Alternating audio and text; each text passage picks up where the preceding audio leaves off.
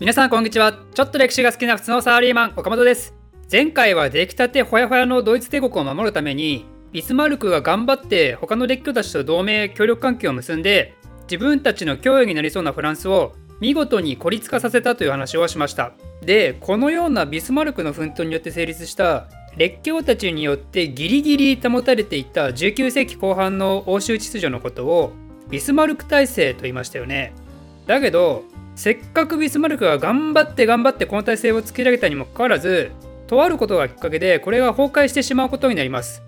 それは何かというとドイツ帝国皇帝の交代です。1888年にドイツ帝国3代皇帝としてビルヘルム2世が即位することになります。あれって思いませんかね？もう3代目なのって。ドイツ帝国が誕生したのは1871年なのでわずか20年以内に皇帝が2回変わったんですよ。ちなみにこの年号は言わないよドイツじゃベルサイユ宮殿で言うんだよって覚えてください。まあ初代のビルヘルム1世はもう皇帝即位時にはおじいちゃんだったんで1888年に亡くなるんですけどこの時はもう91歳だったんですよね。あれ？って思いませんかねここも。1888年ってビルヘルム2世が3代目として即位した年ちゃうんかってね。そうなんですよね。実は2代目皇帝は病気でわずか在位99日で亡くなるんですよ。なので3代目のビルヘルム2世の即位はある意味この時点では想定外なんですよね。でこの時の年齢なんと29歳っていうなんか嫌な予感しますよね。ビスマルクは初代のビルヘルム1世からかなり信頼されてたからね。まあドイツ帝国の未来のためにもやはりこの若き皇帝をサポートせねばって思うわけですよね。でもこの時点でビスマルク70歳超えたおじいちゃんですよ。70代と20代話が合うわけありませんよね。ビルヘルム2世は若くして皇帝となってもうやる気満々なんですよ。でもあれやりたいこれやりたいっていうたびにおそらくビスマルクから否定されまくったんじゃないですかね。ビルヘルムが理想論で帝国の将来像を語るためにビスマルクは現実論でそれを抑え込んだなと思うんですよ。となるとビルヘルムは絶対イライラするじゃないですか。何言ってんだこのじじいって。お前は前時代の人間だろうかって。さらにビスマルクが一生懸命作ってきたビスマルク体制すら否定するわけですよ。他の列強なんかに守られなくたってドイツは自分で何とかできるわっつって。ビスマルクが掲げていた他の列強を利用した安全保障がとても情けなく見えたわけですよ。ドイツ帝国の強さなめんじゃねえよってね。いいですよね。これがザ若さですよ。若さって何だって聞いたら振り向かないことさって言ってきそうな感じね。そして あのちょっと古い古いかもしれないですけどまああのそしてビルヘルム2世はですねその無鉄砲な若さを前面に押し出してなんとビスマルクをクビにして皇帝自ら政治を主導する申請を行っていくんですよね。嫌な予感するでしょ。嫌な予感しますよね。そんなビルヘルムが取った方針は世界政策というものです。簡単に言うと帝国主義の全面的な押し出しですよ。全世界にバンバン植民地作っちまおうぜっていうもんです。イギリスやフランスロシアなんかに比べるとドイツ帝国は誕生したばっかだったんで植民地戦略で言うとやはり遅れてたんですよね。でビルヘルム2世は急いでいろいろなところに手を出すようになるんですけど問題となったのが、まあ、問題になったっていうかやはり陣取り合戦に遅れて参加するわけですからどこに進出するにせよいろいろなとこで列強と利害がぶつかるわけですよね。まず有名なのはドイツが推進した 3B 政策というものですけどこれはベルリンの B イスタンブール救命の、えー、ビザンティウムの B バグダードの B の3つの B の頭文字から来ててこのルートに鉄道を開通させてアジア方面に進出しようというものです。これはですねすでにイギリスが進めていた 3C 政策っていう南アのケープタウンエジプトのカイロインドのカルカッタの3つの三角地帯を結んですでに西アジアに手をつけ始めてたんですよね。だからドイツの 3B 施策とイギリスの 3C 政策はバリバリぶつかったわけですよ。その他にはこれがビルヘルム2世がやった一番アホなことだと思うんですけどロシアとの再保障条約なんとこれを破棄するんですよね。再保障条約にはロシアのバルカン半島進出を認める条項があったんですけどビルヘルム2世はいやいやバルカン半島も俺のだからっていう姿勢を出し始めたわけですよ。ちなみにこれはあのニコライ2世のテーマの時にもお話ししたんですけどロシアの南下政策の候補地はバルカン半島だけではなくて中国の両党半島もあったんですよね。でドイツはどうしてもロシアにそっちに集中してほしかったからニコライ2世に対してお主は太平洋帝国がふさわしい。っていう手紙を送ってニコライのことをおだてようと試みてるんですよねいやいや。太平洋帝国ってなんだよって感じですけど、まあ、ちなみにこれもニコライ2世のテーマで話しましたけどこの2人は義理のいとこ同士だったりします。だけど結局両党半島の進出は日露戦争の敗北で諦めざるを得なくなってしまったんでロシアはまたバルカン半島に戻ってきてここでドイツとめちゃくちゃ利害がぶつかることとなります。でロシアとはそんな感じでさらにはフランスともいざこざがありまして今度はアフリカに進出した時にですねモロッコ事件っていうモロッコをめぐる対立が生じるんですよね。しかも2回も。こんな感じでイギリスロシアフランスと全員これでもかと喧嘩を売りまくるヴィルヘルム2世なんですけどじゃあこのドイツと喧嘩を始めた各列強たちの関係性は果たしてどうなっているかというとまあ想像つくかもしれないですけど協力関係を結ぶようになるんですよ。ロシアとフランスはドイツが再保障条約を破棄したせいでまずくっつくことになります。1890年に再保障条約が破棄されたんですけどその翌年からロシアとフランスはもうくっつき始めるんですよね。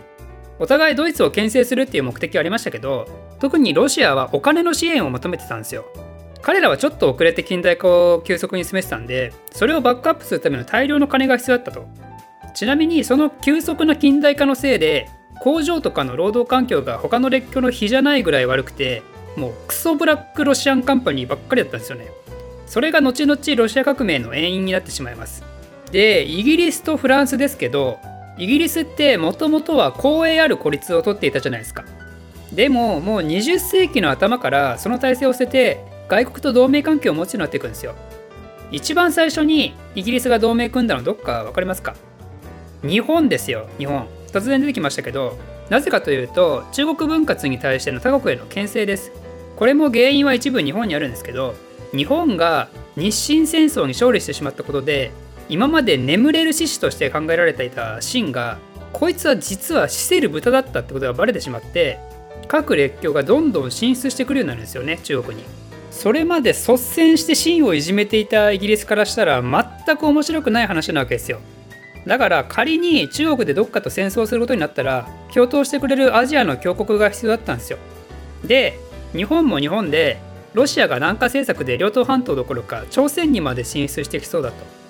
これはとても不安ですよね。朝鮮まで来られたら日本はもう目と鼻の先なわけなんで日本も日本で欧州列強の味方が欲しかったわけですよ。なのでここでイギリスと日本の思惑が合致して同盟を組むことになったんですよね。つまりこの時点でイギリスも公営ある孤立とか言ってる場合じゃなくなったんですよ。なので日英同盟を皮切りに他の国との協力関係をどんどん結ぶようになります。日本の次はなんとフランスです。イギリスとフランスはね第一次百年戦争第二次百年戦争ともう何百年も敵対関係を持ってたわけですけどここでついに手を取り合うことになるんですよ。きっかけは何だったかというとこれも植民地に絡む話でアフリカ大陸でイギリスとフランスは一度対立しそうになったんですよね。イギリスはアフリカ大陸を縦断フランスは横断するルートで暴れ回ってたんですけど縦と横ですからね平行じゃないですから確実にどっかでぶつかりますよね。で、まあ、案の定ぶつかるんですよ。ぶつかってまた植民地で戦争するのかこいつらって思ったらなんとフランスがイギリスに譲ったんですよ。戦いをする前に。これは今の南スーダンのファショダというところで起きたのでファショダ事件と言います。1898年バンクーバーのファションダーで一発で覚えられます。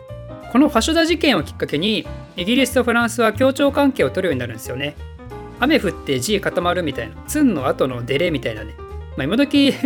ツンデレはもう入らないですけど、まあ、そんなのどうでもいいんですけど、まあ、ちなみになぜフランスが争いもせずイギリスに譲ったのかというとやっぱりドイツと契約になってきていたのでイギリスまで敵にしたくないっていうのとあとドレフス事件あのねすごい言いづらいんですけどドレフドレフス事件っていうねフランス国内で起きた人種差別的冤罪事件があってフランス軍部の人気がめちゃくちゃ下がってたんですよね民衆から。なのでこんなアフリカの僻地で戦争するって言ってもきっと世論が許さないだろうと。